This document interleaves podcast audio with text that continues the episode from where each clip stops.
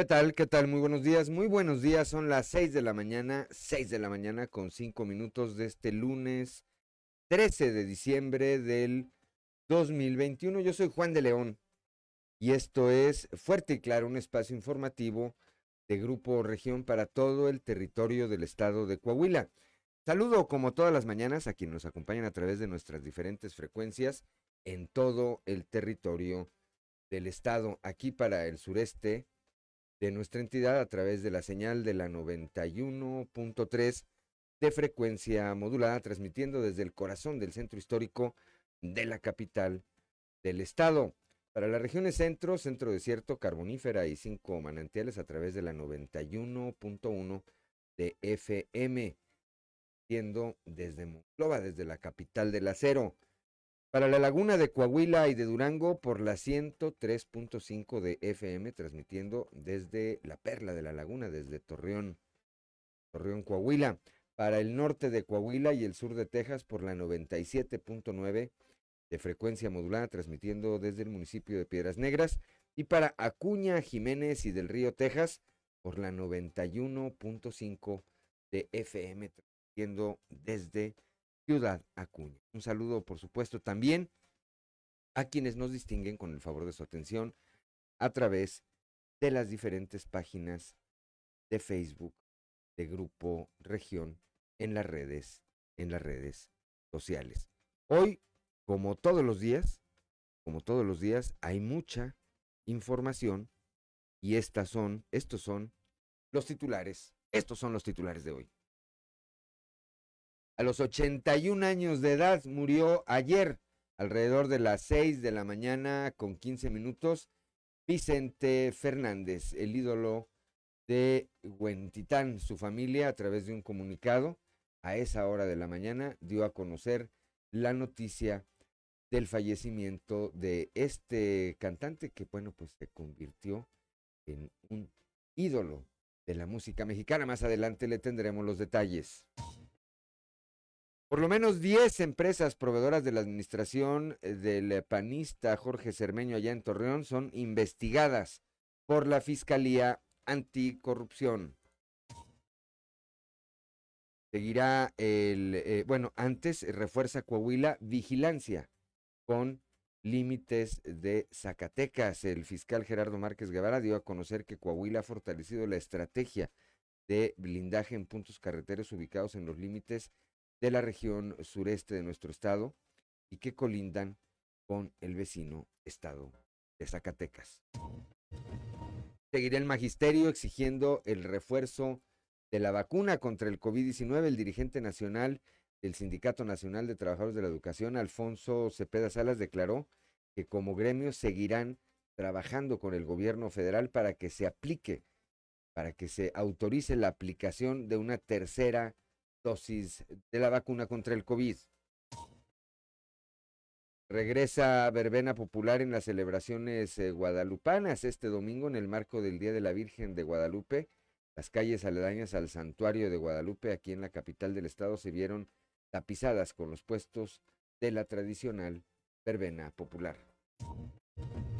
El obispo de Saltillo Monseñor Hilario González eh, García consideró que hace falta que más creyentes se sumen al servicio de la Iglesia Católica como religiosos. En ese sentido, indicó que el promedio de edad entre los eh, presbíteros es de 50 años. Además, precisó que la atención espiritual y el servicio a la comunidad se debe garantizar. Sin embargo, descartó, dijo que se tenga un déficit de sacerdote tras localizar a una menor que se habría fugado a Torreón. Rodrigo Chaires, eh, delegado eh, de la Fiscalía General del Estado en la región centro, precisó que existen muchos riesgos en las redes sociales y personas adultas que fingen otra personalidad para hacer amistad y acercarse a menores de edad con tensiones negativas con una inversión de eh, recursos 100% estatales que suman alrededor de 480 millones de pesos.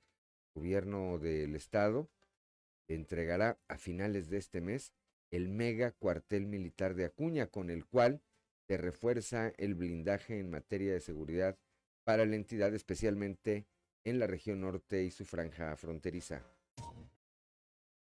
El día de ayer, la empresa Mitofsky difundió la evaluación eh, correspondiente al mes de noviembre de los alcaldes del país. Ahí, el alcalde de Saltillo, Manolo Jiménez, aparece como el mejor evaluado con 71 71.4% de aprobación de parte de la ciudadanía. Aparecen también otros alcaldes, hay que mencionarlo, algunos alcaldes de nuestra entidad. Más adelante le daremos cuenta de. Después de 71 años, un momento más también Noé Santoyo nos estará platicando este tema. Después de 71 años, el equipo Atlas logró ayer coronarse como campeón del fútbol mexicano. Bueno, pues esta, esta y otra información hoy aquí en Fuerte y Claro. Comenzamos.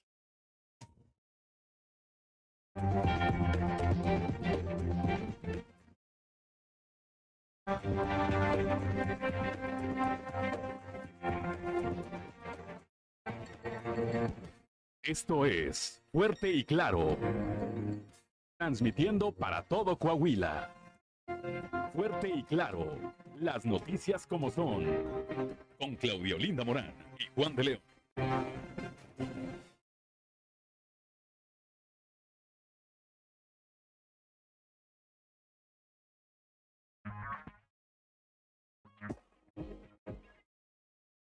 Ya son las 6 de la mañana, 6 de la mañana con 12 minutos. Claudio Morán, muy buenos días. Muy buenos días, Juan. Muy buenos días a toda la audiencia que nos acompaña. A esta hora de la mañana la temperatura en Saltillo 9 grados, Monclova 8, Piedras Negras 5 grados, Torreón 9, General Cepeda 7, Arteaga 10, Ciudad Acuña 5 grados también, Musqui 5 grados, San Juan de Sabinas 4, San Buenaventura 8 grados, Cuatro Ciénegas 8, Parras de la Fuente 11 y Ramos Arispe 8 grados centígrados. Pero si usted quiere conocer a detalle cuál es el pronóstico del tiempo para el día de hoy en todo el territorio coahuilense, vamos con Angélica Acosta.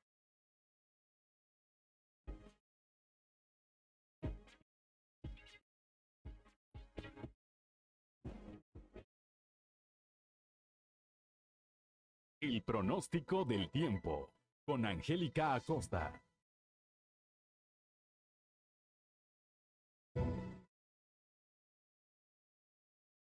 Hola, hola, ¿qué tal amigos? ¿Cómo están? Muy buenos días, qué gusto me da saludarte. Mi nombre es Angélica Acosta y estoy lista para darte los detalles del clima. Pon atención, el fin de semana estuvimos atravesando por el Frente Frío número 13, Vamos a ver qué nos espera para esta semana. Por favor, mucha atención. Saltillo.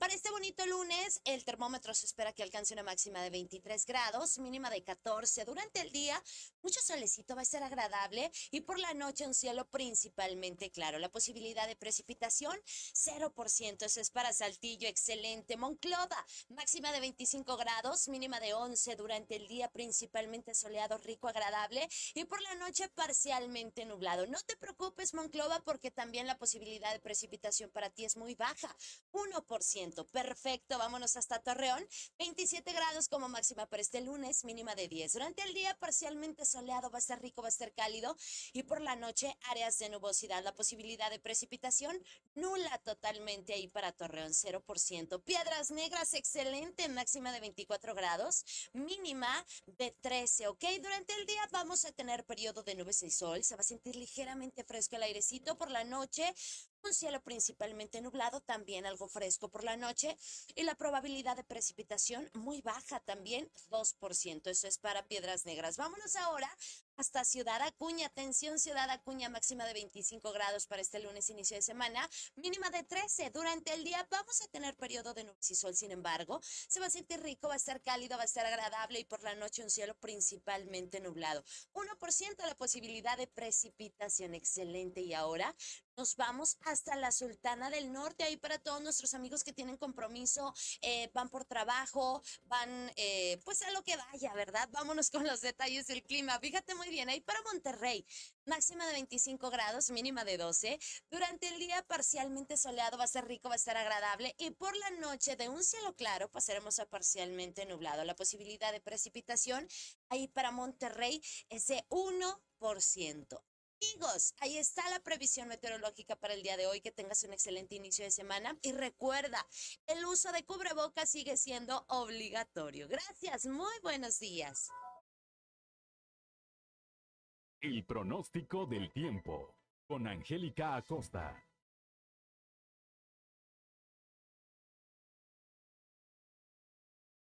Son las 6 de la mañana, 6 de la mañana con 16 minutos. Vamos con Ricardo Guzmán a las efemérides del día. Two, three o'clock, four o'clock, rock. ¿Quiere conocer qué ocurrió un día como hoy? Estas son las efemérides con Ricardo Guzmán. Un día como hoy, pero de 1466, murió el escultor Donato de Niccolo di Bette Bardi, Donatello. Algunas de sus obras son El cáliz de la sacristía de la Basílica de San Pedro y El entierro de Cristo. También, el 13 de diciembre, pero de 1895, nació en Saltillo Otilio González Morales, quien fuera diputado federal por Torreón en 1922, uno de los poetas más reconocidos de Coahuila. Y un día como hoy, pero de 1996, el Papa Juan Pablo II y el patriarca de los cristianos armenios, Kerekin I, firmaron en el Vaticano un documento que puso fin a una división de 1500 años.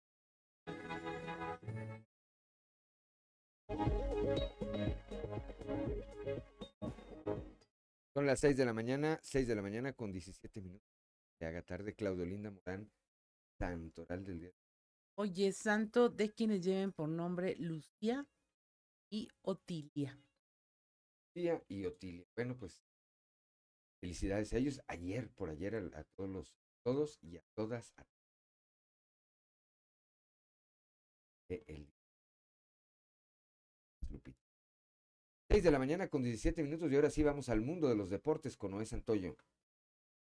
Sumen Estadio con Noé Santoyo.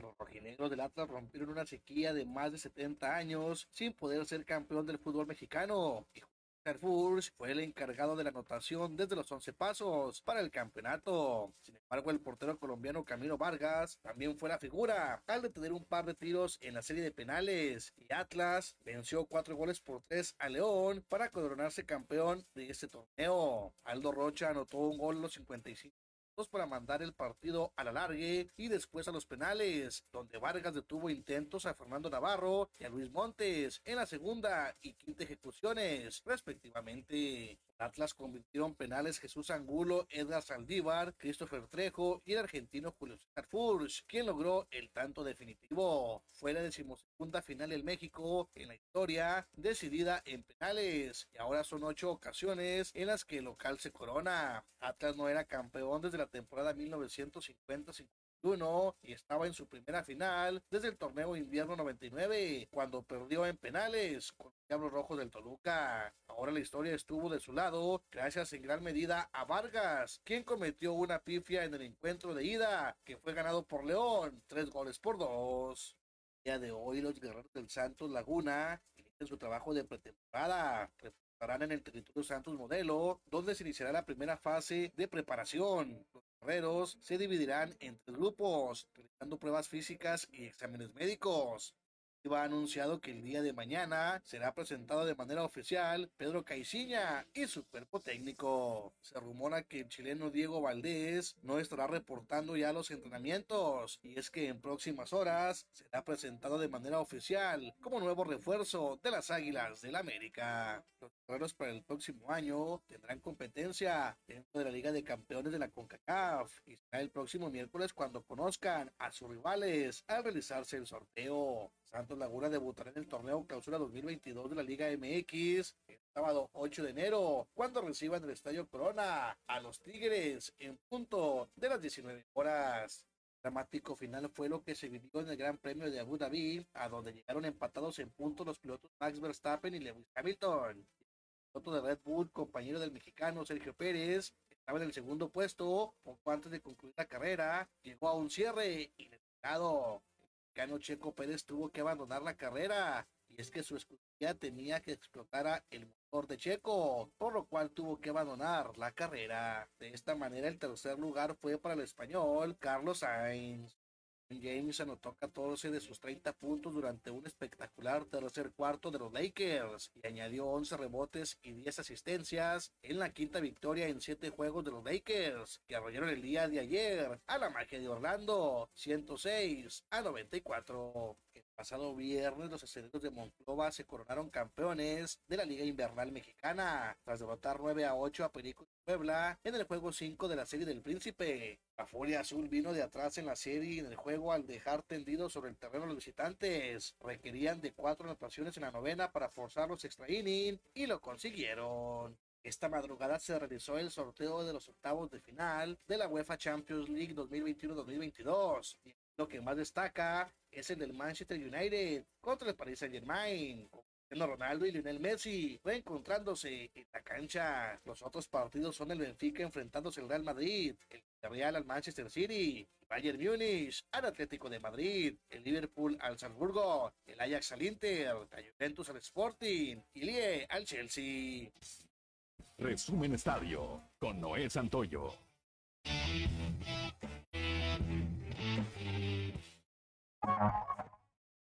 Son las 6 de la mañana con 21 minutos. Vamos rápidamente a un consejo G500.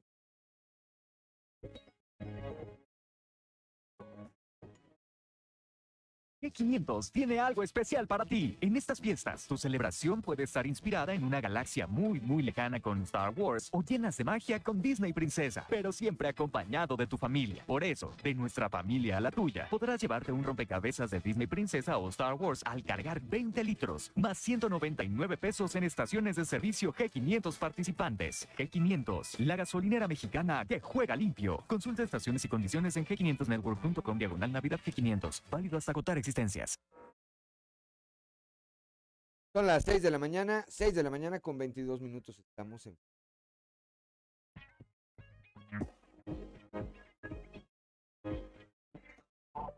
Enseguida regresamos con Fuerte y Claro.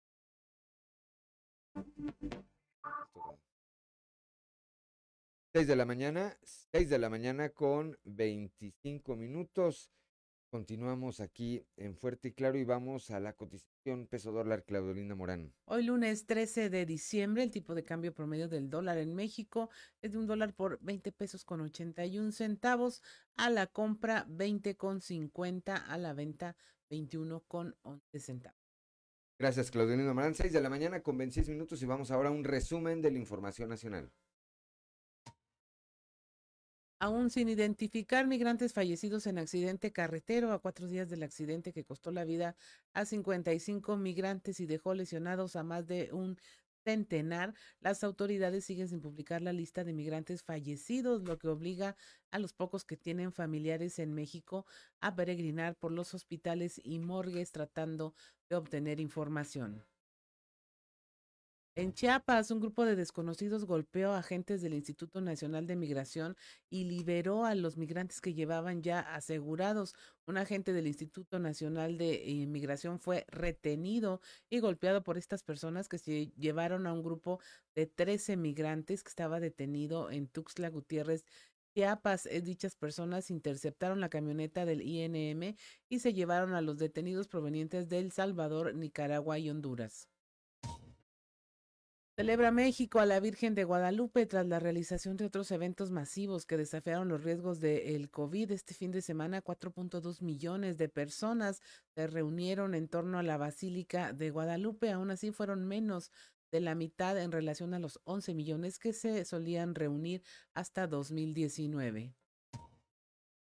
Se enfrentan peregrinos migrantes a la policía. Los policías intentaron evitar que estos abordaran los autobuses que los conducirían hacia la basílica. Tras varios minutos de negociación entre autoridades de la Ciudad de México y la Comisión Nacional de Derechos Humanos, se acordó el repliegue de los policías para que la caravana migrante avanzara hacia la basílica. Retiene el SAT a artesana oaxaqueña, esto en el Aeropuerto Internacional de la Ciudad de México. Eh, le exige un pago de impuestos por sus artesanías. Ricarda García Merino es una artesana textil oaxaqueña que, eh, bueno, tuvo una exhibición en Nueva York y a su regreso le cobraban eh, 3.706 pesos de impuestos porque traía sus propias prendas valoradas en 950 dólares. Y finalmente esta noche habrá lluvia de estrellas. El cielo mexicano se iluminará con una lluvia de estrellas que será visible eh, prácticamente todo el país durante la medianoche del 13 y 14 de diciembre. No se la pierda. Y hasta aquí la información nacional. Gracias, gracias Claudia Linda Morán. Cuando son las 6 de la mañana, 6 de la mañana con 20 el de hoy de nuestro en su nota principal, pues destaca esta estatus. Investigan a proveedores de Cermeño, eh, aunque el alcalde, un alcalde de Torreón está a unos días de terminar su función como municipio, la Fiscalía especializada en delitos por hechos de corrupción continuará con las investigaciones sobre por lo menos 10 empresas proveedoras proveedoras del ayuntamiento, algunas de ellas vinculadas a dos empleados municipales que se desempeñan, una en el área de servicios públicos y otro en la Secretaría del Ayuntamiento. Más adelante le tendremos, le tendremos los detalles. Ayer decíamos, la empresa Topsky de Roy Campos dio a conocer la evaluación del mes de noviembre sobre los alcaldes en el país. Ahí, el alcalde de eh, Saltillo, Manolo Jiménez Salinas, aparece, aparece en el primer lugar. Adelante también le tendremos los detalles. Fortalece Coahuila blindaje con Zacatecas. El fiscal general del estado habla del reforzamiento de esta estrategia de seguridad de nuestra entidad acá hacia el sureste, el sureste de la misma gente nacional del CENTE, Alfonso Cepeda Salas, dice que trabajarán junto con el gobierno federal para lograr la revacunación contra el COVID para miembros del magisterio. La Fiscalía General del Estado, a través eh, de su delegado en la región centro, Rodrigo Chaires, advierte una vez más sobre los riesgos que tienen las redes sociales cuando son usadas por menores sin supervisión. Muchas de usuarios pues eh, fingen su personalidad para acercarse a menores evidentemente que no son que no son sanas con inversión de recursos 100% del estado y con un monto de alrededor de 480 millones de pesos el gobierno de Miguel Riquelme entregará a finales de este mes el mega cuartel militar de Acuña. Con este se va a reforzar el blindaje en materia de seguridad para nuestra entidad, especialmente en la región norte. También más adelante le tendremos los detalles. Son las 6 de la mañana, 6 de la mañana con 31 minutos y vamos ahora a nuestra columna en los pasillos.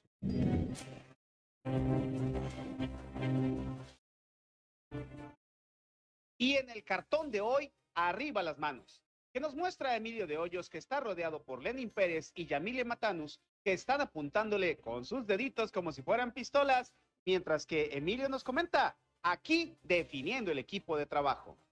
Con inmejorable calificación, un 71.4% de aprobación, llega el alcalde de Saltillo, Manolo Jiménez Salinas, al cierre de su administración al frente del gobierno de Saltillo y de acuerdo a la empresa Mitofsky, el futuro secretario de Desarrollo Social es el mejor evaluado por sus gobernados entre los alcaldes del país. Y si bien Manolo fue el mejor evaluado en la medición de la casa encuestadora, aparecen también el redimido tricolor Julio Long en la posición número 4 y Chema Morales Padilla en la posición número 8, así como el morenista Jonathan Ábalos en el lugar número 5.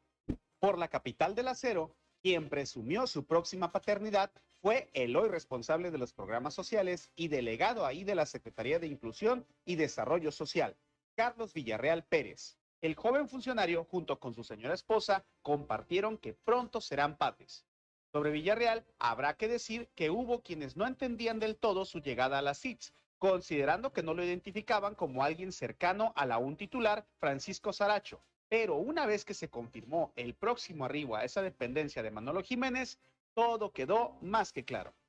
Innumerables muestras de solidaridad recibieron ayer el licenciado Javier Herrera Arroyo y su familia, con motivo del muy sensible fallecimiento de su señora madre, la señora María Hermelinda Arroyo Carrillo. Desde su amigo, el gobernador Miguel Riquelme, compañeros de trabajo, colaboradores y ex colaboradores se sumaron a las muestras de afecto. Descanse en paz. 6 de la mañana, son las 6 de la mañana con 33 minutos. Vamos rápidamente a un panorama informativo por el estado y comentamos aquí, eh, comenzamos, perdón, aquí en el sureste de la entidad con nuestra compañera Leslie Delgado. Ayer regresó, regresaron las verbenas populares con motivo de la celebración del Día de la Virgen de Guadalupe, el santuario de Guadalupe ubicado acá centro al poniente de nuestra ciudad vio, vivió colmado una vez más del folclore de estas celebraciones. Leslie, muy buenos días. Buen día, informando desde la ciudad de Saltillo. Este domingo, en el marco del Día de la Virgen de Guadalupe, las calles aledañas al santuario se volvieron a ver tapizadas con los puestos de la tradicional verbena popular, que cabe señalar es a la primera fiesta religiosa que el Subcomité Técnico Regional Sureste permitió instalarse bajo estrictas medidas sanitarias.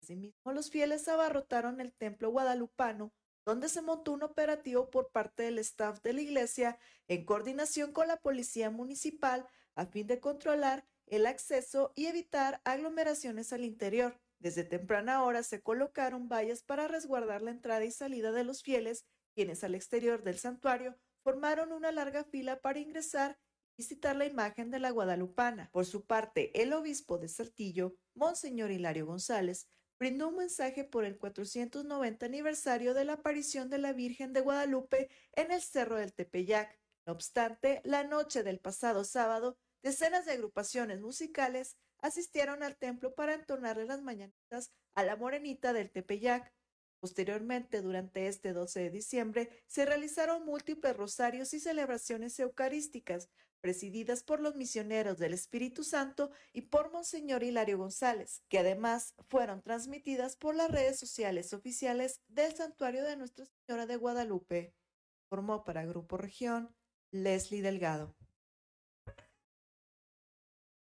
6 de la mañana, 6 de la mañana con 35 minutos, gracias a Leslie Delgado. Claudia Olinda Morán. Allá en la región Laguna, tras localizar a una menor que se había fugado a Torreón, Rodrigo Chaires, delegado de la Fiscalía, expone bueno, los riesgos que hay de tener contacto con personas vía redes sociales. La información con nuestra compañera Guadalupe Pérez.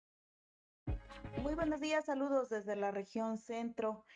Luego que una menor eh, decidiera fugarse la semana pasada tras haber conocido a un joven en redes sociales, el delegado de la Fiscalía, Rodrigo Chaires, precisa algunos riesgos del uso de estas redes, por supuesto, en el caso de menores, quienes están expuestos o vulnerables ante adultos que buscan engañarlos. Bueno, lo principal radica sobre todo en la comunicación al núcleo familiar y desde luego pues la comunicación que puedan tener este, los padres para con sus hijos. En ocasiones cuando, bueno, pues por necesidades muy particulares de algún núcleo familiar, eh, la familia se ausenta y ahorita con tema de pandemia los jóvenes pasan más tiempo en el interior de su domicilio, bueno, es eh, un poquito menos el seguimiento que se tiene Aquí desde luego es hasta en tanto no se incurre en una omisión, sobre todo en cuanto a menores de edad, pero lo principal pues, es la comunicación y eh, la recomendación general a todas las personas, sobre todo, pues es que eh, limiten el acceso a personas desconocidas a sus perfiles de redes sociales. Es muy común que las personas cuando reciben una solicitud, pues eh, generen el, el aceptamiento de la solicitud incluso sin conocer a la persona que se lo está enviando. Hay eh, determinados eh, términos, uno de ellos que se emplea, un término anglosajón que es el phishing, en cuando una persona se hace pasar por otra, sobre todo personas adultas que se hacen pasar por menores para tener contacto precisamente con menores. No pudiéramos generalizar, pero sí es algo que se tiene que valorar y tenerse en cuenta para estas situaciones. Saludos desde la región centro para Grupo Región Informa, Guadalupe Pérez. Gracias, Guadalupe Pérez. 6 de la mañana con 38 minutos. Vamos aquí al sureste del estado con nuestro compañero Christopher Vanegas, quien nos platica de las acciones que lleva a cabo el área de protección civil en el municipio de Ramos Arizpe en, en eh, beneficio de personas vulnerables. Cristo, muy buenos días. Hola, ¿qué tal? Muy buenos días, compañeros. Los saludo con mucho gusto a ustedes y a todos nuestros redes escuchan y déjenme platicarles que el día de ayer hablamos con el director de Protección Civil de Ramos Arizpe, quien nos dio a conocer que eh, pues están realizando bastantes operativos esto debido a la temporada invernal en donde apoyan a personas de situación vulnerable llevándolos a un albergue. Vamos a escuchar otras acciones que están realizando por parte del Departamento de Protección Civil y de Bomberos de aquel municipio. Primero que nada decirles que Conagua nos ha comentado que va a haber alrededor de 55 a 60 frentes fríos en esta temporada invernal. Es el informe que tenemos de Conagua. Y bueno, el alcalde Chema Morales pues nos ha ordenado que desde, desde el primer frente frío habilitamos, el, por ejemplo, el refugio temporal que tenemos ubicado ahí en Bomberos. Eh, estamos haciendo operativos en el área rural, coordinación con Seguridad Pública Municipal, también con Desarrollo Rural. Ya hemos entregado una cantidad importante de hules, de cobijas. Bueno, la instrucción del alcalde es estar muy al pendiente de la gente más vulnerable en esta temporada invernal. Sí, bueno, con los recorridos de vigilancia que hacemos y sobre todo cuando detectamos gente vulnerable, pues darles cobijas, darles hules. Y, y las personas, por ejemplo, que pasan por aquí en, por Ramos Arizpe y no tienen un lugar donde quedarse, normalmente acuden con nosotros al refugio temporal. Todo de mi parte, compañeros, que tengan un excelente día. Son las 6 de la mañana, 6 de la mañana con 40 minutos. Vamos rápidamente a un consejo G500.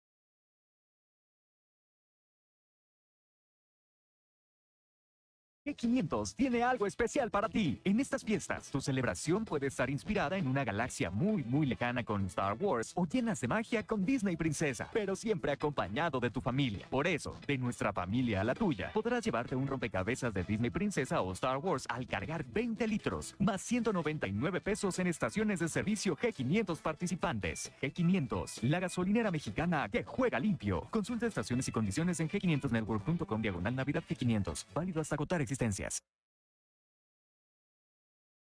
6 de la mañana, 6 de la mañana con 40 minutos. Estamos aquí en Fuerte y Claro.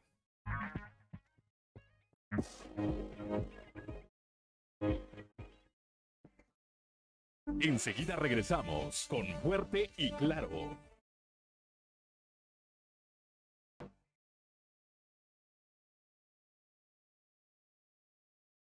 Son las 6 de la mañana, 6 de la mañana con 45 minutos, que no se le haga tarde, continuamos aquí, continuamos aquí en Fuerte. Y claro, en un momento más vamos a ir a Torreón con mi compañero Víctor, Víctor eh, Barrón, con quien estaremos platicando sobre este blindaje que está llevando, o que está, este reforzamiento del blindaje que está llevando a cabo la Fiscalía General del Estado, nuestra, ya especialmente en la región eh, sureste, las vías de comunicación que convergen con el estado de Zacatecas. Ya tenemos a Víctor, todavía no, todavía no tenemos a Víctor Barrón. Mientras tanto, bueno, pues ayer, le comentamos, ayer murió el ídolo de Huentitán, Vicente Fernández, a la edad de 81 años de edad, a la edad de 81 años de edad, falleció. Eh, pues me parece, Claudia Auditorio, el último de la música ranchera. Eh, su familia, alrededor de las 6 de la mañana, con 15 minutos, alrededor de las 6 de la mañana con 15 minutos, su familia, a través de un comunicado, dio a conocer el eh, sensible fallecimiento de este intérprete de melodías como El Rey por tu maldito amor, La Ley del Monte o Cruz de Olvido. Eh, durante la noche de ayer también se llevaron a cabo sus exequias en, la, en las que participaron, bueno, pues miles, de ciudadanos, miles de ciudadanos, y en la que estuvieron presentes los hijos y la viuda de Vicente Fernández. Son las seis de la mañana, seis de la mañana con 47 minutos. ¿Ya está Víctor Barrón? Ya está Víctor Barrón.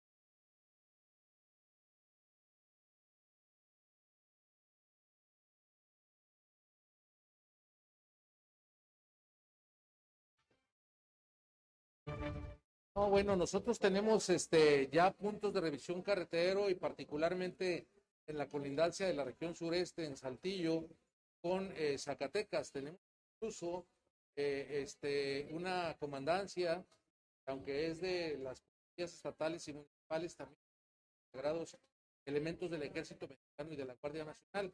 Todos los días hacemos operación, todos los días estamos visitando las colindancias que nos dan, por ejemplo, con una comunidad que se llama San Salvador, que está pegado a, Saltillo, Arteaga, por, alguna forma.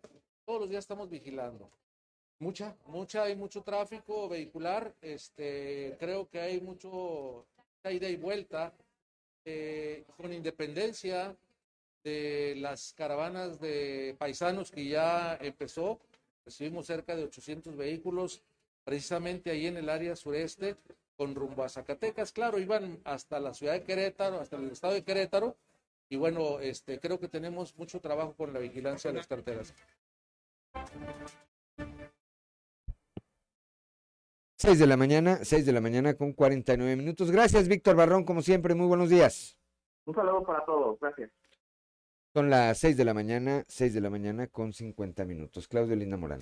Pues eh, a continuación vamos a, hablar de este tema en donde los maestros pues siguen exigiendo eh, que se les aplique el refuerzo de la vacuna contra el COVID. Nuestra compañera Norma Ramírez allá en, Piedras Negras nos tiene información del de la Dirigencia Nacional del CENTE con Alfonso Cepeda Salas, quien dice que bueno, van a estar, ya están trabajando en que se autorice esta segunda aplicación.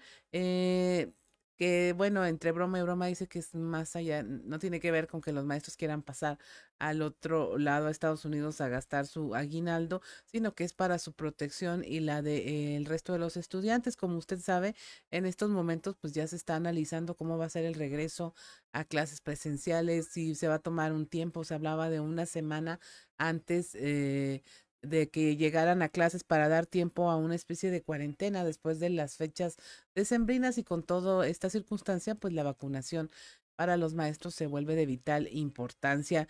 Ya tenemos en la línea nuestra compañera Norma Ramírez. Norma, buenos días. ¿Qué tal, Claudia? Buenos días, Juan. Muy buenos días a todos. Y efectivamente, bueno, con el que platicamos fue con Rafael González Sabido. Eh, él es el delegado especial precisamente del CENTE. Él declaró que pues seguirán como gremio trabajando con el gobierno federal para que se autorice la aplicación de la tercera dosis de la vacuna. Bien lo dices, no es tanto, ellos dicen, un tema local para los fronterizos, para poder pasar a los Estados Unidos sino para poder garantizar la salud de los maestros, sobre todo ahora con el tema de regreso, una vez terminadas las vacaciones de, diciembre, pues el temor es de que se expongan los maestros a un contagio que pudieran traer los niños eh, debido a que pudieran haber salido de viaje o pudieran haber tenido contacto con alguien enfermo. Así que bueno, tendremos, tenemos toda la información a continuación. Es un problema de orden local. Lo estamos trabajando nosotros eh, a través del maestro Juan Cepeda Salas para la petición de la vacuna con el gobierno federal a través de la presidencia de la República. Pero nosotros tenemos muy avanzado el tema con el señor gobernador, que ha sido muy empático con las del Estado. Y con los presidentes municipales estamos en una campaña. Ahorita ya hay tres presidentes municipales que accedieron a vacunar a los compañeros, que son eh, Castaños, que es Monclova, y no recuerdo el otro, es una mujer, la, otra- la- la que también va, va a vacunar. El tema no es la vacuna en sí, la vacuna tiene su, no ha fenecido, nos ha ayudado a nosotros a que sigamos todavía aquí. El problema es de orden, de orden geopolítico, económico. Y como es una vacuna china, a ustedes les convierten en un tema local porque no les van a dejar pasar al otro lado. 6 de la mañana con 53 minutos, así es, Norma. Y bueno, pues hasta que no se defina este tema de la vacunación, yo creo que los maestros van a estar insistiendo. Oye, por otra parte, que hubo fiesta ya en Piedras Negras este fin de semana. Fiesta. No, pues no hubo fiesta, pero pues sí estuvimos aquí celebrando el cumpleaños. Qué bueno, Norma. Muchas felicidades a nombre de todo el equipo de nuestro compañero Juan de León, que dice, felicitas a Norma antes de que cortes el enlace, por favor, porque estuvo de fiesta. Dicen que aumentaron los índices de los karaokes en Piedras Negras este fin de Tanto semana. quiero, pues que me hubieran dicho para invitarme. Pero no, muy bien, muy bien, todo tranquilísimo, muy bien, pues trabajando el día de cumpleaños, bendito sea Dios. Así me gusta que sean los cumpleaños trabajando, porque eso quiere decir que hay prosperidad para el próximo año. Así que bueno, pues eh, con, la, con la familia tranquila, bien. Bien, bien dicen que el- el- la fecha de cumpleaños de uno es nuestro propio año nuevo.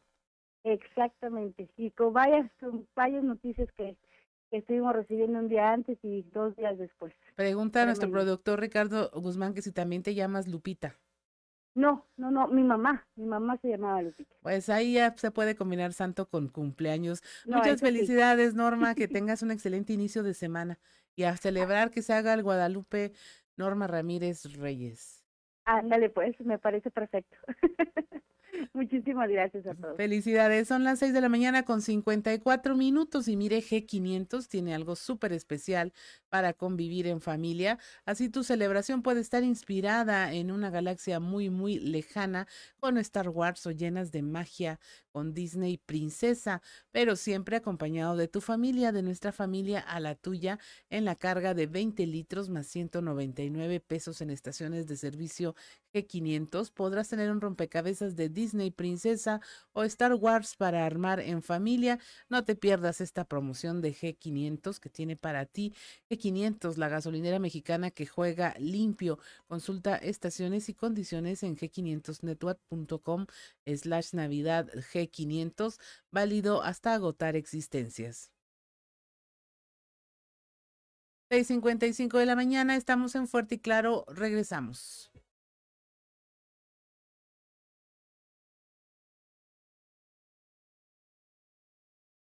Enseguida regresamos con Fuerte y Claro.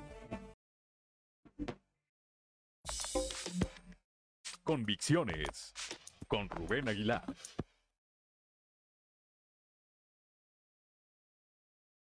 Son las 6 de la mañana, 6 de la mañana con 59 minutos y como todos los lunes eh, ya está en la línea telefónica y se lo aprecio mucho a nuestro amigo Rubén Aguilar Valenzuela. Rubén, muy buenos días. Buen día, Juan. Buen día que nos escucha. Comentario de hoy es en torno a los resultados de la más reciente encuesta de CISA, eh, no deja de ser interesante. Añadió dos eh, preguntas que no traen otras eh, encuestas. Eh, y la primera es, eh, ¿por qué eh, usted apoya al presidente López Obrador? ¿Por qué se siente identificado con el presidente López Obrador? Y otra pregunta es, ¿fue por qué rechaza al presidente López Obrador y se dan una serie de opciones? La gente decide por esas opciones. Lo que muestra la encuesta es que pues, el, voto o, la valoración positiva del presidente quien lo valora de manera muy positiva, pues por razones estrictamente emocionales. Eh, el 56% de, estas- las personas pues, son argumentos como eh, es un hombre con buenas intenciones, él en esperanzas que las cosas cambien, y el 36% de, de ellos que aprueban al presidente, 18% dice que lo hace porque está dando buenos resultados, 18% porque está recibiendo algún programa especial del conjuntamente. Y en cambio, eh, las personas que, eh, que no les parece que el presidente eh, hace bien lo que hace, eh, el 80% es una valoración de tipo racional, eh, dice que no, que no se identifica con el presidente, que no ofrece el Estado, es eh, eh, un gobernante autoritario. Eh, uno se podría, esta encuesta pues, tratar de explicar el qué el presidente, eh, eh, bien el mismo nivel de aceptación que para el tercer año de gobierno que Calderón, el Fox, el gobierno,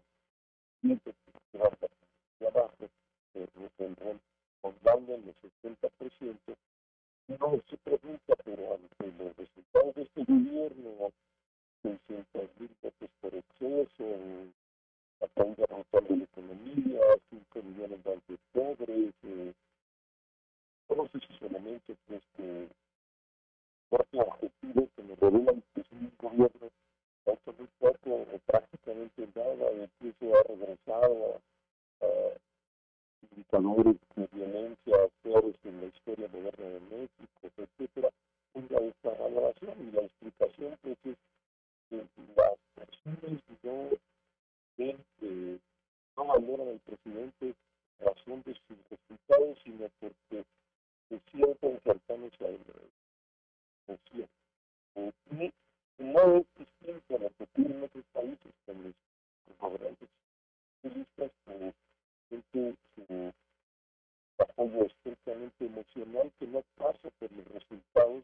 Entonces, eh, esto plantea un elemento eh, pues, interesante para la oposición, saber que el voto del presidente, presidente, tomado en las próximas elecciones, 22, 24, en que el presidente Luis de la boleta, eh, específico en razón a su electorado para que voten por el partido, en este caso por Morena. Entonces, saber que se trata de un voto estrictamente emocional y que tú puedes decir, bueno, el presidente no está presentando resultados, vean el- la tragedia o los feminicidios, de los desaparecidos, de los asesinatos, de la caída del Producto Interno Bruto, de la pérdida del empleo, de la aumento de la pobreza, porque eh, la gente no lo valora, pero eso se lo valora por eh, la emoción. Entonces, pues plantea a la oposición un reto de cómo eh, eh, dirigirse a ese sector que eh, reacciona por la pura emocionalidad y no por la razón. Eh, pues ahí está, es un, es un tema que ayuda a explicar el por qué la valoración del presidente que es relativamente alta para los muy pocos resultados que ha presentado, pues, implica pues para la oposición si quiere ganar a ese sector del electorado para ahí a su vez poder triunfar en las próximas elecciones, cómo hacerlo ante la emocionalidad del voto entre consulta del presidente Juan.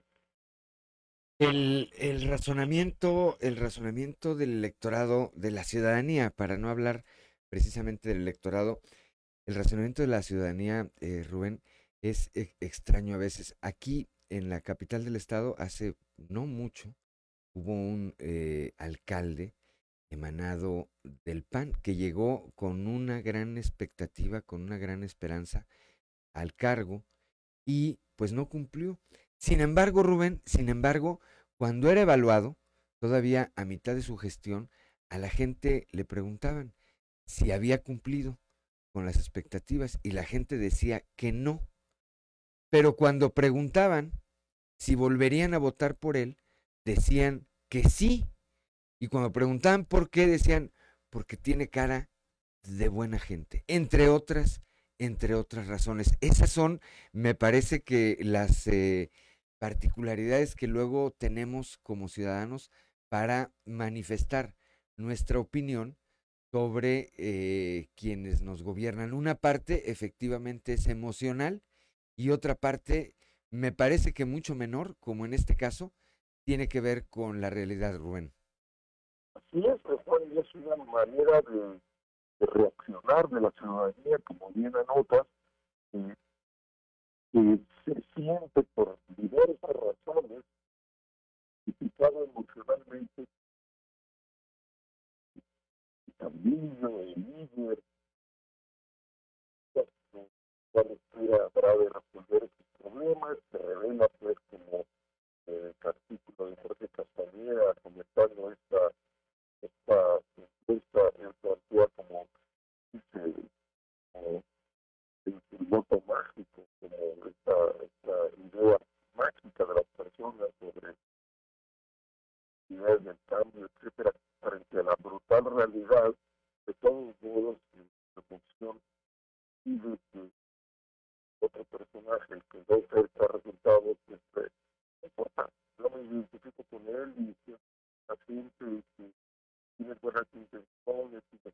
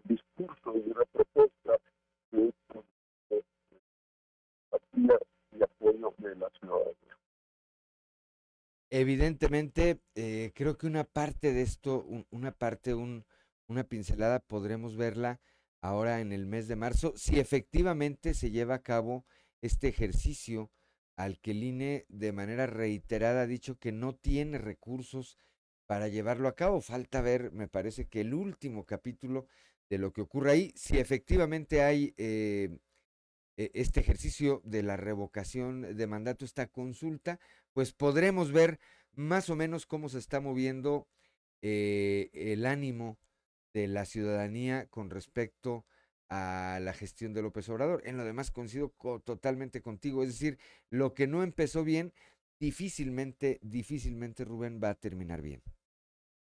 la emoción, probablemente, eh, y eso es lo más probable, eh, que la ciudadanía en relación con el presidente seguirá siendo muy positiva la imagen del nunca, nunca será juzgado por su gobierno.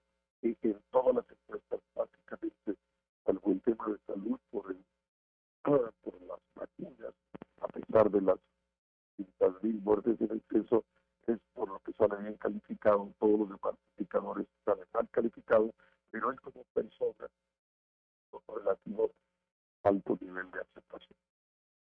Esperaremos, esperaremos a ver cómo se va desarrollando esto. Rubén, como siempre, un placer eh, platicar contigo y platicaremos el próximo lunes. Que tengas un excelente inicio de semana. Igualmente, también un abrazo para ti y para tu buen día. Buen día, gracias a Rubén Aguilar Valenzuela y, y sus convicciones. Siete de la mañana, siete de la mañana con 12 minutos. Claudio Linda Morán. En unos momentos más vamos a estar conversando con Julio César Guillén Bonifaz. Él es un abogado especialista en el acceso a la justicia para las víctimas, en la investigación del delito con perspectiva de género y en análisis forense de procesos penales con perspectiva victimal. Recientemente, en la semana pasada, estuvo aquí en una serie de capacitaciones que se realizaron para la Fundación Luz y Esperanza, que como se le hemos platicado, pues atiende la violencia de género. Él eh, está hablando de algo que se llama interseccionalidad. eh, en el caso de la violencia de género y hoy va a conversar con nosotros sobre estas actividades que vino a realizar aquí a Saltillo, Coahuila y qué quiere decir con este tema de la interseccionalidad, por qué nos debe de importar. Muy buenos días, eh, licenciado. Muy buenos días, Claudia, y un saludo a todo tu auditorio. Cuéntenos, a mí me explicaron eh, por encimita este tema de la interseccionalidad, suena complicado, pero es, es esto mejoraría la atención hacia las mujeres que son víctimas de la violencia. Así es, es un eh, término que se ha acuñado de, muy recientemente, estamos hablando de 1987, en la cual el análisis que se realiza de los derechos humanos parte del análisis de las diversas discriminaciones que pueden sufrir las mujeres. Esto impide de forma total o parcial la violación, el, el disfrute de otros derechos humanos.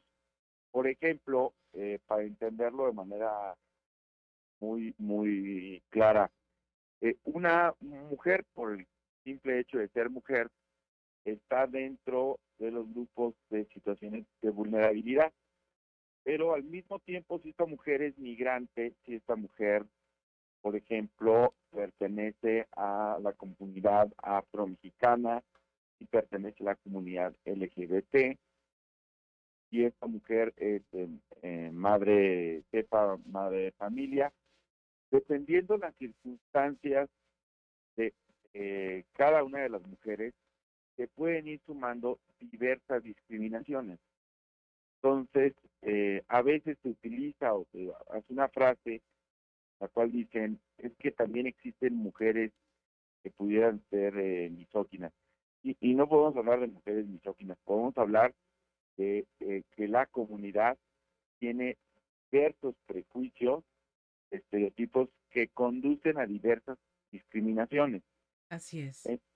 Entonces, por ejemplo, el Centro de Justicia de del Estado, en el cual es un centro para las mujeres, para atender a las mujeres víctimas de violencia. El, el, la propia estructura del, del Centro de Justicia y, y, el modelo de atención del Centro de Justicia está enfocado a la violencia que se ejerce en contra de una mujer por su pareja o por su expareja.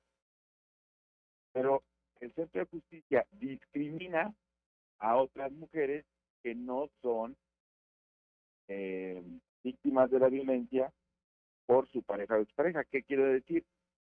Puede no atender caso de hostigamiento sexual, un caso uh -huh. de acoso sexual, un caso de violencia ejercida por el padre, por el hermano, por el tío, por el primo, por un vecino, por un compañero de trabajo. Ah. Es decir, el Centro de Justicia tiene un modelo en el cual visualiza un tipo de violencia contra las mujeres, pero no es una violencia integral. Justamente cuando hablamos de esta interseccionalidad, es tratar de transversalizar la atención hacia todas las mujeres en todas las condiciones que, que pudieran presentar cada una de ellas, tratar de visibilizar lo que no estamos en estos momentos teniendo de frente como una problemática de violencia que se acentúa por la discriminación. Y qué bien nos, vendría a ayudar a abonar hacia la solución final del problema, porque son justamente esos factores que no se ven de inicio los que hacen que pues, las mujeres se retraigan, que ya no acudan. O sea, ahorita en el panorama que, que usted nos muestra, pues imagino, a ver, eh, no es lo mismo atender a, a una mujer analfabeta o que ni siquiera hable el español que atender a una mujer con mayores recursos, con, con un problema de violencia que se gesta eh, en un entorno económico más benévolo. Habría que atender a cada quien según sus necesidades. Exactamente, eh, de cierta manera tiene que empatizar los programas de gobierno, las acciones, para poder atender y visibilizar la situación real de, un, de, de una mujer frente al, a la violencia que está viviendo. Eh, hay una correlación muy interesante entre mujer, pobreza eh, y perteneciente a comunidades originarias o comunidad indígena, en los cuales el acceso a la justicia es muchísimo más difícil y uno de los elementos que podríamos poner es cuánto le sale a una mujer eh, realizar una denuncia.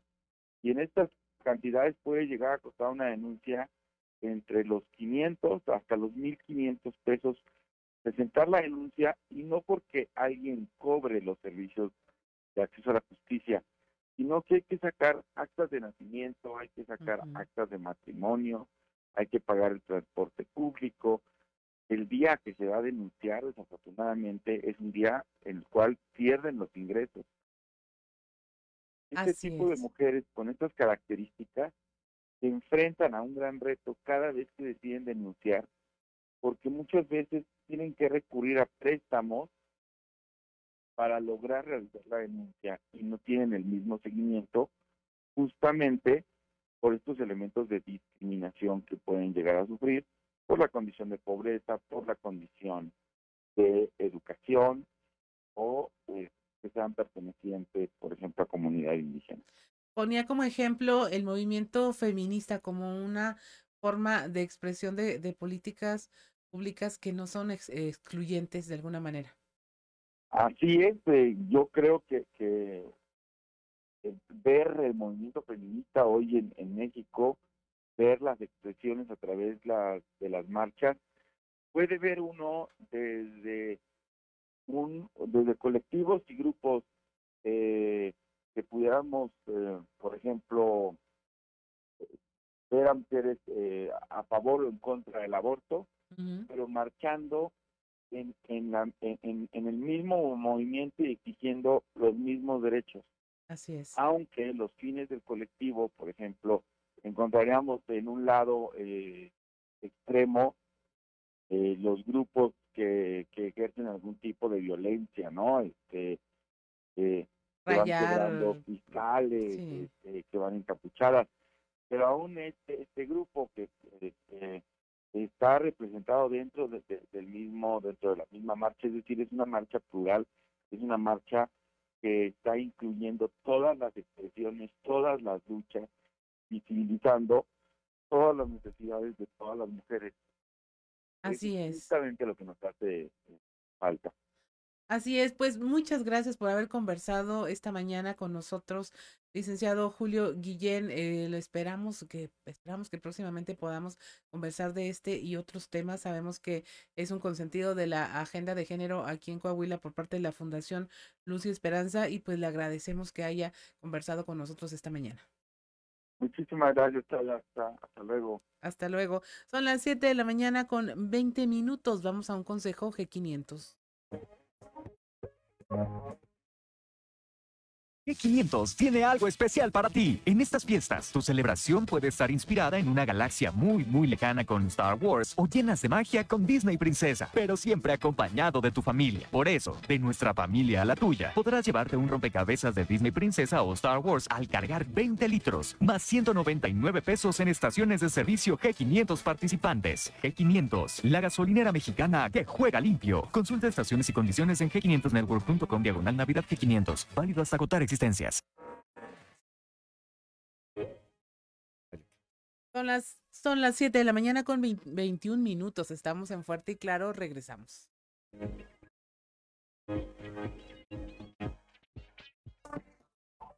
Enseguida regresamos con Fuerte y Claro.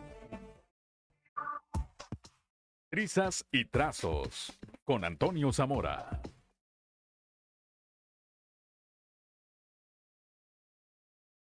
Ya son las 7 de la mañana, 7 de la mañana con 26 minutos y como todos los días desde la capital del acero, nuestro amigo Toño Zamora. Toño, muy buenos días.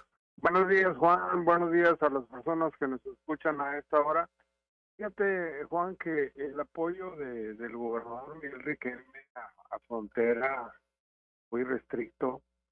Pues en los cuatro años de gobierno de Florencio Siguel Linaje invirtieron, mucha gente se va a sorprender, 884 millones 255 mil puentes, o pesos, perdón, en puentes eh, viales, en drenaje pluvial, sector educativo, eh, electrificación, agua, drenaje, parque vehicular, apoyo a los elementos de la policía. Eh, y con esta inversión se rebasó cualquier expectativa y gracias a ello, Juan, el vecino municipio de aquí de Moclova obtuvo un ranking elevado nacional como ciudad para invertir. Entonces, este, pues también Ciudad Frontera, pues ya, ya aparece en el mapa como una de las ciudades con muchas posibilidades de invertir de acuerdo a, las eh, encuestas que se hacen a nivel nacional. Sin duda, Miguel, Miguel Riquelme y Quiquer hicieron sinergia para cambiar la- el vecino municipio con pavimentaciones, pavimentaciones, etcétera, etcétera, etcétera.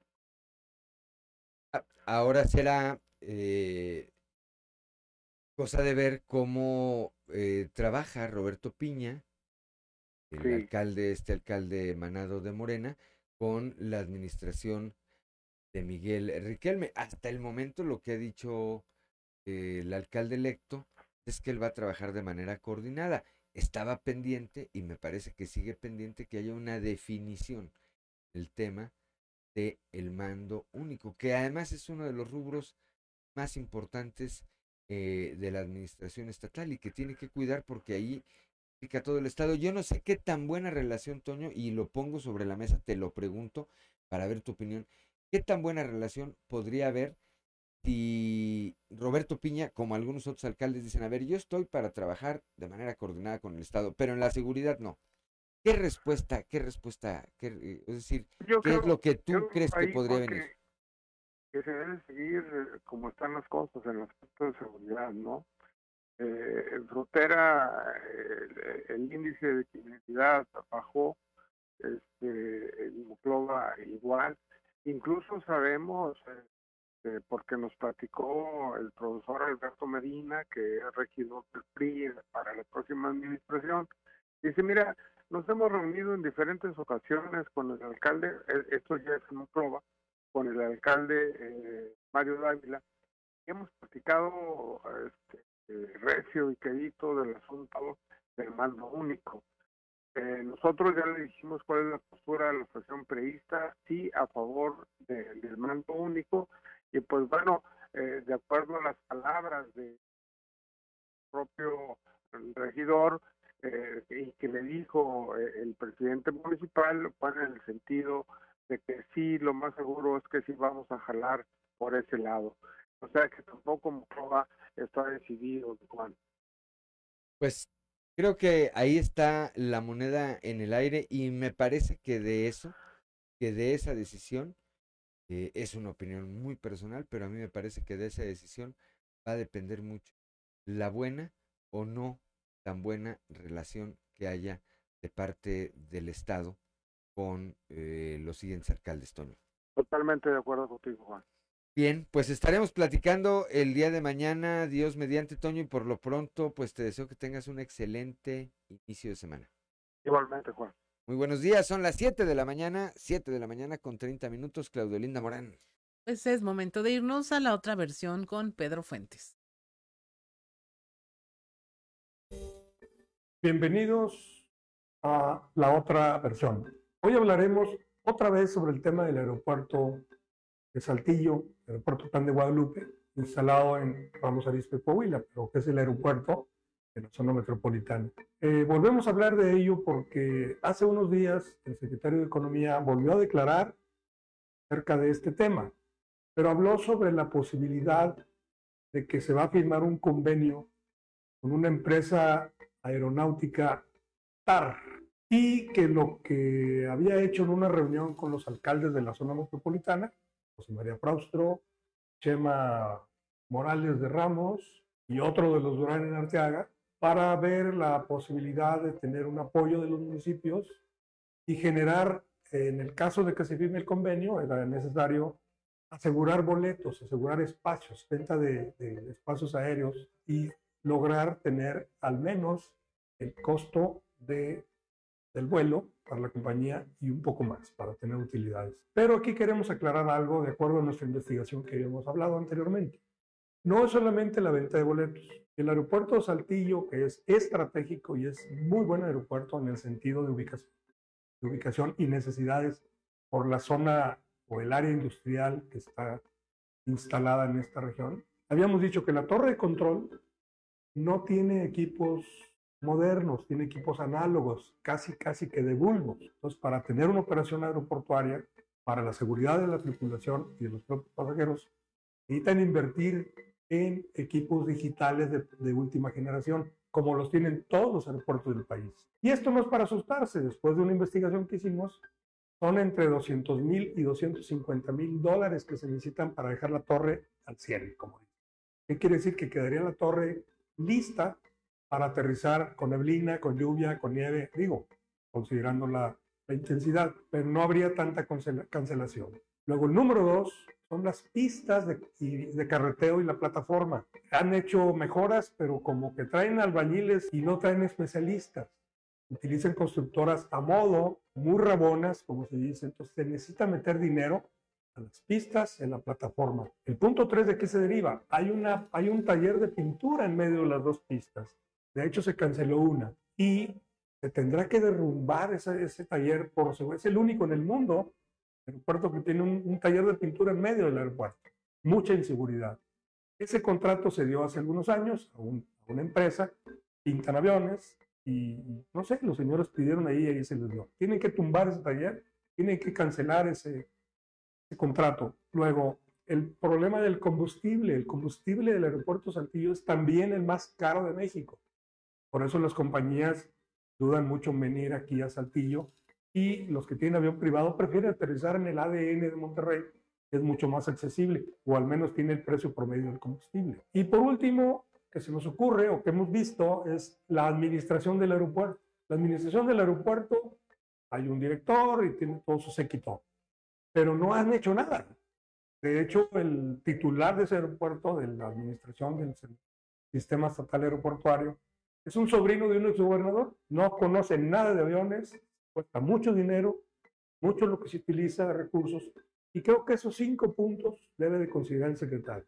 Torre de control, las pistas de plataforma, el taller de pintura, quitarlo, eliminarlo, el precio del combustible y la administración. Todos para afuera. Tienen que buscar a alguien que sepa administrar aeropuertos. Gracias por su atención. Los invito a ver la colaboración completa en los medios impresos de Capital Coahuila, así como las plataformas digitales de Grupo Región. Gracias.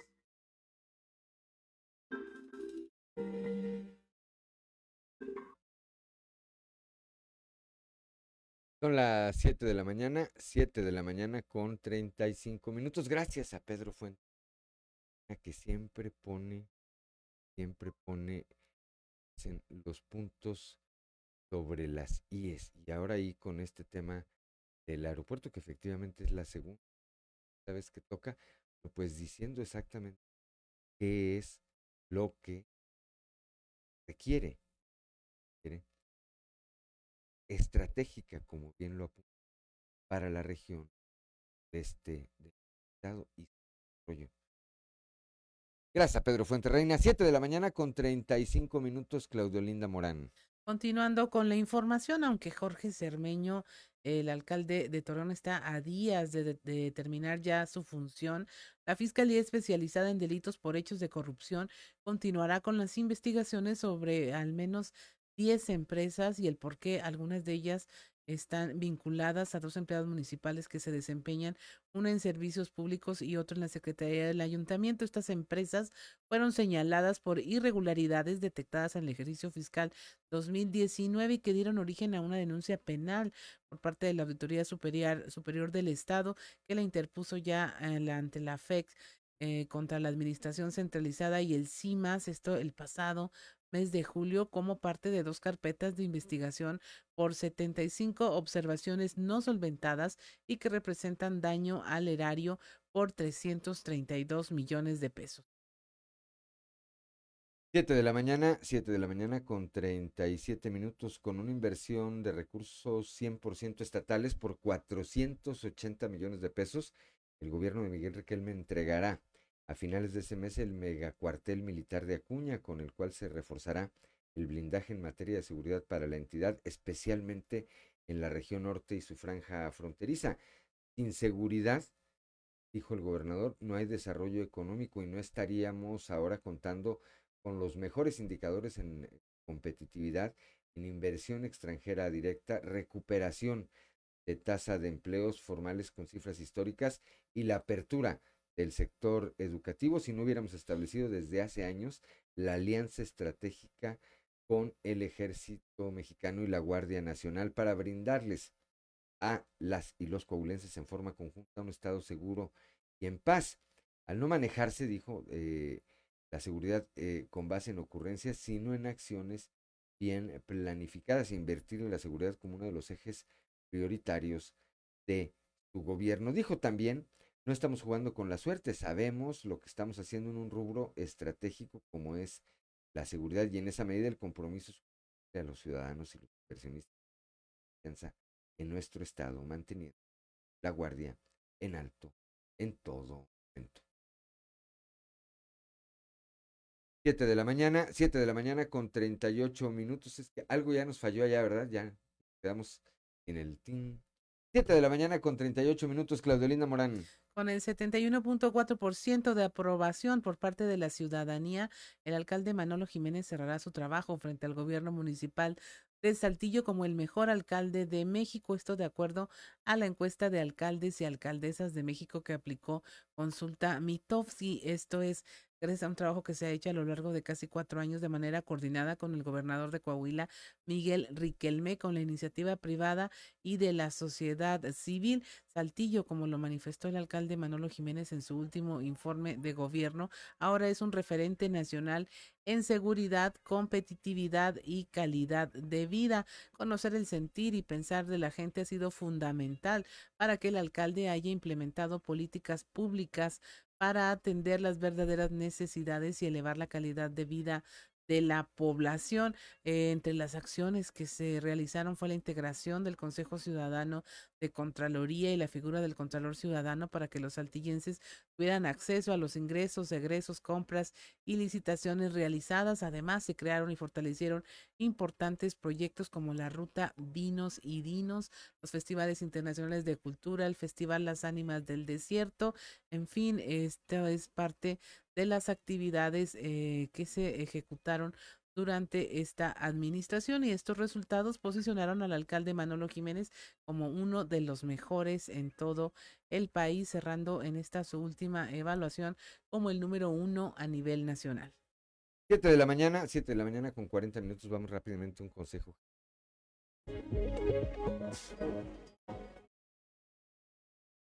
G500 tiene algo especial para ti. En estas fiestas, tu celebración puede estar inspirada en una galaxia muy, muy lejana con Star Wars o llenas de magia con Disney Princesa, pero siempre acompañado de tu familia. Por eso, de nuestra familia a la tuya, podrás llevarte un rompecabezas de Disney Princesa o Star Wars al cargar 20 litros, más 199 pesos en estaciones de servicio G500 participantes. G500, la gasolinera mexicana que juega limpio. Consulta estaciones y condiciones en g500network.com diagonal Navidad G500. Válido hasta agotar existencias.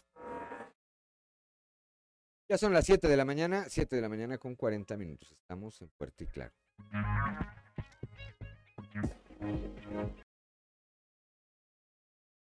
Siete de la mañana con 45 minutos y es momento de escuchar ah, algo que vale la pena leer con Alberto Borman. Excelente jornada, estimado amigo Juan de León y amigo Radio Escuchas. Mil gracias por su sintonía. Esta semana en algo que vale la pena leer, vamos a platicar del libro El gigante enterrado de Kazuo Ishiguro. Y es que hay que decir que, bueno, pues el género de la fantasía tiene la capacidad de expandir nuestra imaginación, incluso hasta desafiar la realidad. Como bien lo dijera el propio Neil Gaiman, la fantasía es una herramienta del narrador es una manera de hablar de cosas que no son ni pueden ser literalmente verdad. Es una forma de concretar nuestras metáforas que adquiere tintes de mito en una dirección y de alegoría en otra. Incluso hay que decir que, bueno, pues más allá del trascendente legado de J.R.R. Tolkien, por ejemplo, pues existe cierto tipo de fantasía que sin utilizar los arquetipos inherentes del héroe, emplea este género para intentar responder sobre las preguntas más trascendentales de la vida. Así sucede con el famoso escritor japonés Kazuo Ishiguro, galardonado con el Nobel de Literatura en 2017 y entre cuyas características literarias observamos la amplia diversidad de géneros en su escritura. Así ha publicado desde drama histórico, ciencia ficción y fantasía, tal y como quedó demostrado con su obra El gigante enterrado de 2016, publicado por Editorial Anagrama Barcelona y que versa, fíjese usted ni más ni menos, aún y cuando es un autor japonés, versa sobre la mítica Inglaterra del rey Arturo. Y es que Kazuo Ishiguro, aún y cuando, bueno, pues nace en Japón, desde los cuatro años estuvo viviendo ya en Inglaterra.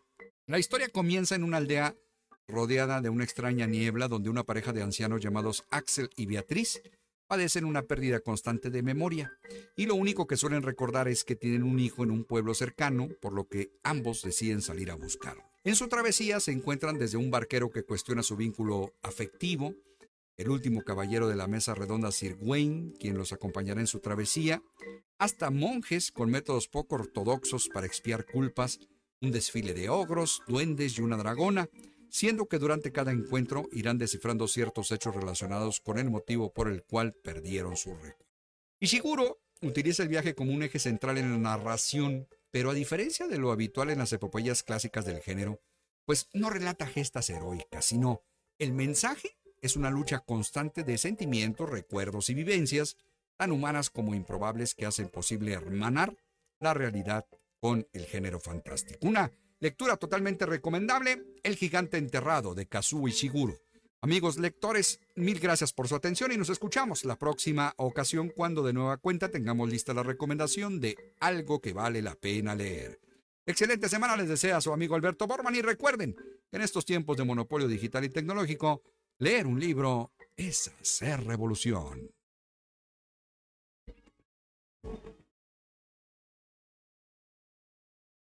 Son las 7 de la mañana, 7 de la mañana con 48 minutos. Vamos a un resumen de la información nacional.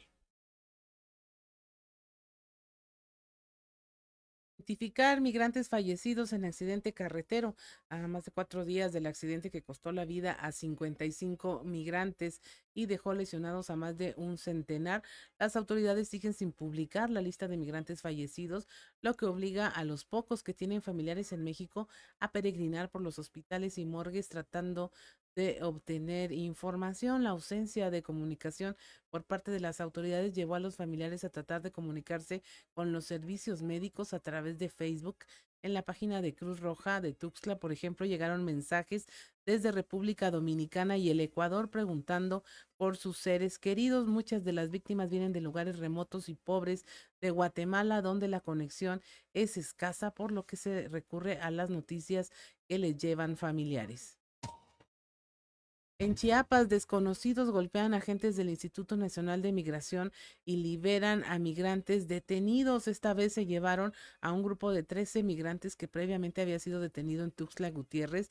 Las personas interceptaron la camioneta del instituto y se llevaron a quienes estaban ahí retenidos. Eran migrantes provenientes de El Salvador, Nicaragua y Honduras. Celebra México a la Virgen de Guadalupe tras la realización de otros eventos masivos que desafiaron los riesgos del COVID.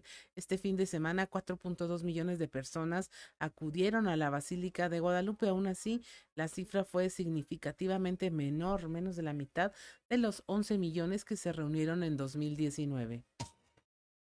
Se enfrentan peregrinos migrantes a la policía. Los policías intentaron allá en la Ciudad de México evitar que los migrantes abordaran los autobuses que los conducirían hacia la basílica. Tras varios minutos de negociación entre autoridades de la Ciudad de México y de derechos humanos, se acordó el repliegue de los policías para que la caravana migrante pudiera seguir su peregrinación.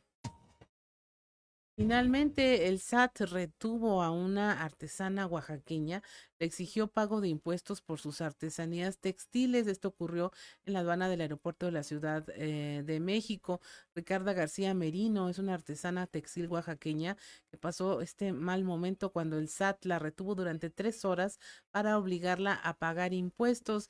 Ella dijo que ni en Nueva York la habían tratado así como en el mismo México, ya que había acudido a una exhibición llevando piezas textiles que a su regreso fueron valoradas en 950 dólares y este bueno pues tenía que pagar más de 3 mil pesos de impuestos. Y hasta aquí la información nacional. Gracias, Claudio Lindo Marán. Son las 7 de la mañana, 7 de la mañana con 51 minutos. Y vamos ahora con Ámbar y Lozano al show de los famosos. El show de los famosos con Amberly Lozano. Muere Vicente Fernández a los 81 años. La leyenda de la música mexicana falleció la mañana de este domingo, informó la familia del cantante en redes sociales. El charro de Huentitán se encontraba hospitalizado en Guadalajara desde hace un par de meses. Esto derivado por las complicaciones médicas de una caída en su rancho el pasado agosto. Conocido como el rey de la música ranchera, vendió más de 60 millones de discos a lo largo de su carrera. Medios, periodistas y el mundo de la música se despiden de uno de los artistas más queridos de Latinoamérica.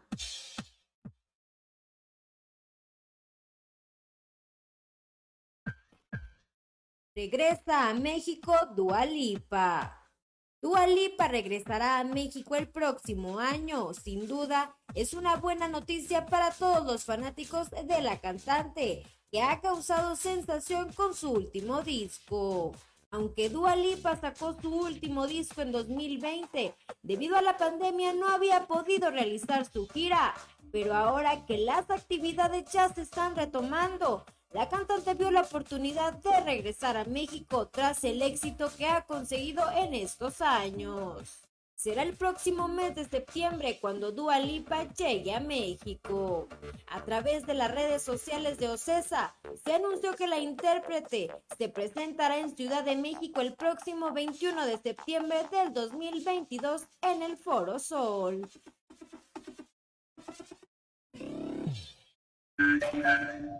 Reportó para Grupo Región Amberly Lozano.